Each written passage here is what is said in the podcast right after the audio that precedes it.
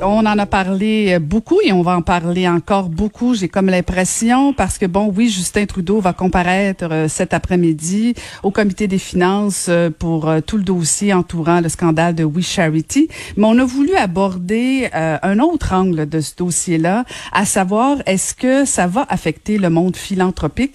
Et on a pensé en parler avec un professeur au département de sociologie de l'UCAM et qui est en plus un expert en matière de philanthropie, Jean-Marc Fontaine. Bonjour. Bonjour, ça va bien? Oui, ça va très bien. Merci de nous parler ce matin. Euh, en fait, est-ce que vous pensez que euh, tout ce qui se passe entourant le scandale de We Charity, ça peut y avoir euh, un, impact sur, sur le monde philanthropique? certainement, oui. Ça a un double impact. Hein. C'est que ça révèle, ça rend, disons, un peu plus accessible l'information sur tout le domaine de la philanthropie, de la bienfaisance au Canada et au Québec.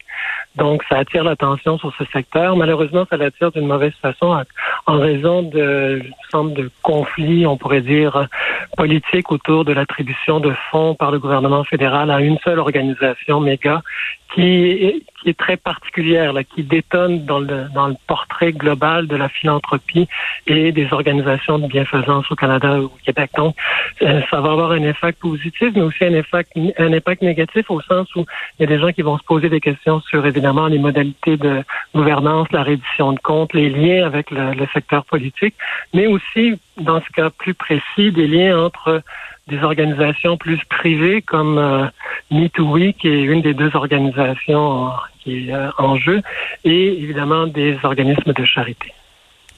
Est-ce que euh, vous faites allusion à Me2We, à We Charity, est-ce que selon vous, cet organisme-là peut se sortir de cette crise-là?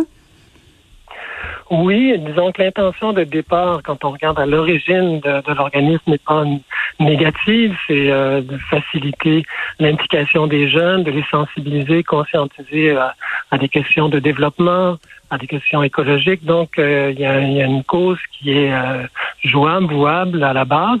Maintenant, c'est les moyens. On a voulu accélérer, on a voulu prendre des moyens euh, avec des relais politiques, avec des gens qui sont des personnes d'influence, des personnalités, et euh, de façon à pouvoir construire, si on veut, l'environnement euh, politique, économique autour de cette organisation.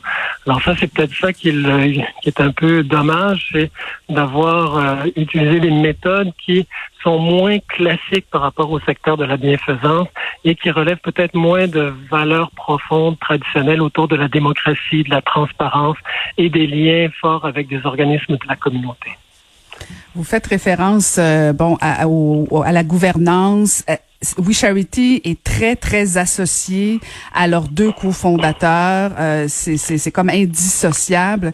Est-ce que ce serait envisageable de, de, justement dire, ben, on va garder l'organisme parce que vous faisiez allusion justement au fait que la cause est noble? Euh, Est-ce que euh, l'organisme devrait dire, ben, on, on, va tasser les deux cofondateurs pour pouvoir continuer parce qu'ils sont trop associés à la politique, trop associés à Justin Trudeau, trop associés à la, à, à, au manque d'éthique?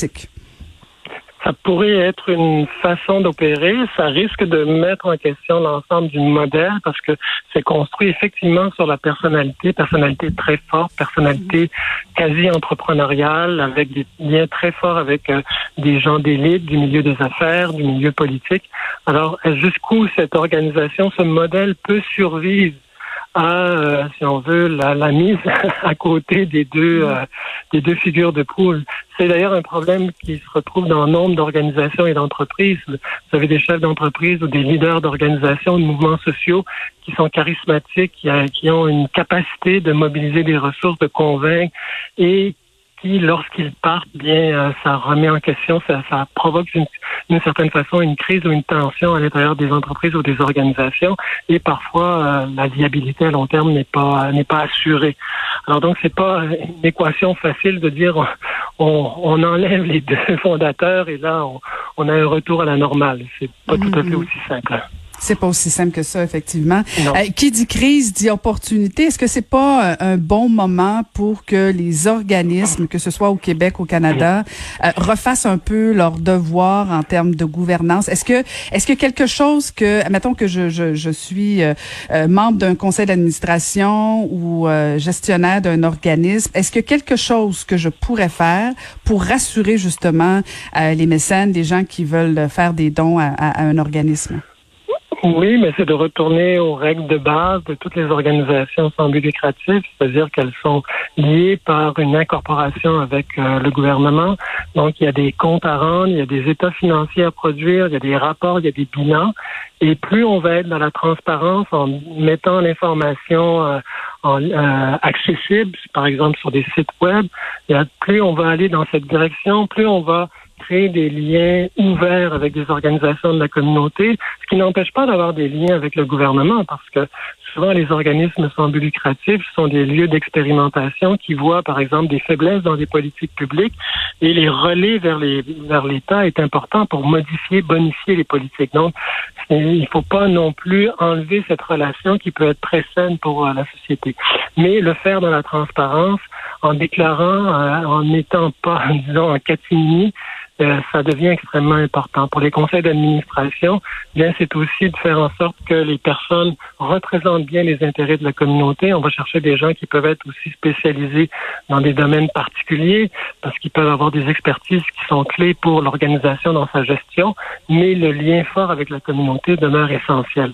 Alors, euh, avoir des, un conseil d'administration fort, bien représentatif, une relation saine entre la direction et le conseil, des employés qui sont euh, bien rémunérés avec des bonnes conditions de travail. Alors, tout ça, c'est déjà présent dans cet environnement. Il s'agit de l'appliquer. Maintenant, est-ce qu'il pourrait, est-ce qu'on pourrait aller beaucoup plus loin? Ce que euh, la, situation actuelle avec MeTooWe et We Charity révèle, c'est que les liens qu'il y a entre des organisations qui sont plus du secteur privé et des organisations sans but lucratif, de rendre ces liens beaucoup plus transparents et d'avoir une reddition de compte en termes de transfert d'argent, d'utilisation des fonds qui permettra de bien suivre les mouvements de capitaux à l'intérieur de ces circuits d'entreprise. Alors, on a la même situation dans des entreprises privées avec différentes filiales et euh, donc c'est pas toujours clair. Il y a de l'opacité, surtout lorsqu'on est dans des relations internationales, dans différents types de législation. Alors, peut-être que là-dessus, oui, il y aurait des, des, des compléments à faire et des adaptations au niveau de la loi canadienne pour bien suivre euh, les relations qu'il y a dans ces couplages entre entreprises privées, entreprises publiques, euh, pas publiques, mais euh, d'organismes sans but lucratif. Et lorsqu'il y a des liens avec le, gouvernement, des liens qui vont beaucoup plus loin que simplement le groupe de pression ou la bonification des politiques, là, à ce moment-là, il faudrait qu'il y ait des mécanismes plus liés au lobbyisme, donc que les organismes en question s'inscrivent dans le registre des lobbies. Mm-hmm, tout à fait. Et vous avez une riche expérience du monde philanthropique, M. Montant. Est-ce que c'est déjà arrivé qu'un organisme soit pris comme ça euh, dans un cas euh, comme on voit avec We Charity ou si c'est euh, c'est un cas exceptionnel, on n'a jamais vu ça? De cette nature, enfin, jamais. De cette ampleur. de cette ampleur, disons qu'avec cette médiation politique là, c'est la première fois. Euh, donc là, il y, a quelque chose qui est vraiment exceptionnel, surtout en liant euh, directement le, premier ministre, et non seulement lui, mais aussi le ministre euh, Morneau. Donc là, il, y a il y a une accointance qui est un peu embêtante là. Mm-hmm. Et bon, c'est certainement des choses qu'on a pu voir aux États-Unis, mais sur la scène canadienne, c'est une première. Euh, et je me permets une dernière question parce que bon, on a vu avec euh, la Covid, c'est pour les organismes de bienfaisance, c'est très difficile d'aller solliciter. Il y a plus de, il y a plus de soirées, de casinos, soirées spaghetti où il y avait de la sollicitation, des grands événements où les organismes allaient solliciter. Euh, est-ce que vous êtes inquiet pour pour justement la sollicitation au niveau des organismes de bienfaisance pour en cas de en situation de pandémie comme on vit actuellement? Voilà, ce qui est clair, c'est que la population, les mécènes, les gens qui donnent, qui avaient une habitude de donner, bon bien, euh, c'est là, c'est ancré, donc il y a une culture. Maintenant, ce qu'il faut faire, c'est de raviver cette culture-là à travers des nouveaux, des nouveaux mécanismes de sollicitation, de levée de fonds. Euh, ce qui est un peu difficile maintenant, c'est qu'il y a beaucoup de sollicitations, ce qui fait que les gens sont un peu sur euh, sollicités jusqu'à un certain point. Donc, peut-être qu'il y a des attentions à faire au niveau des individus et des entreprises pour pouvoir étaler, si on veut, parce que la crise, on pensait que ce serait de courte durée, mais là, ça, ça, ça s'annonce que la phase 1 ne semble même pas finie et qu'il y aurait mm. possiblement une phase 2. Donc, ça veut dire que les besoins vont être beaucoup plus importants. Ce qui veut dire aussi que, par exemple, pour des fondations subventionnaires qui ont des fonds euh, qui sont tenus par la loi, par exemple, d'aller un minimum de 3,5% de leur euh, euh, revenu de dotation, ben, peut-être de monter ces, ce 3,5 vers des, montants comme 5% Il y a déjà un mouvement au Canada pour faire en sorte qu'il y ait plus d'argent qui soit mis en circulation par année au niveau du secteur philanthropique subventionnaire pour les organismes. Même chose au niveau des gouvernements, donc il faut aussi que là, il y ait des attentions particulières. Et on est tous impliqués, donc euh, les donateurs individuels, euh, qui, euh, bon, c'est pas tout le monde, il y a une partie de la population qui est pauvre, qui peut pas nécessairement donner de l'argent, mais elle peut donner du temps. Et au niveau de la classe moyenne, ben là, c'est de dire, ben, il y a un effort supplémentaire à faire. Donc, il y a une contribution de tous à faire en raison de la situation actuelle. Ben, merci infiniment pour cet éclairage. Merci d'avoir pris le temps de nous parler, euh, M. Fontaine. Merci à vous. Merci. C'était Jean-Marc Fontaine, professeur au département de sociologie de l'UQAM et expert en matière de philanthropie.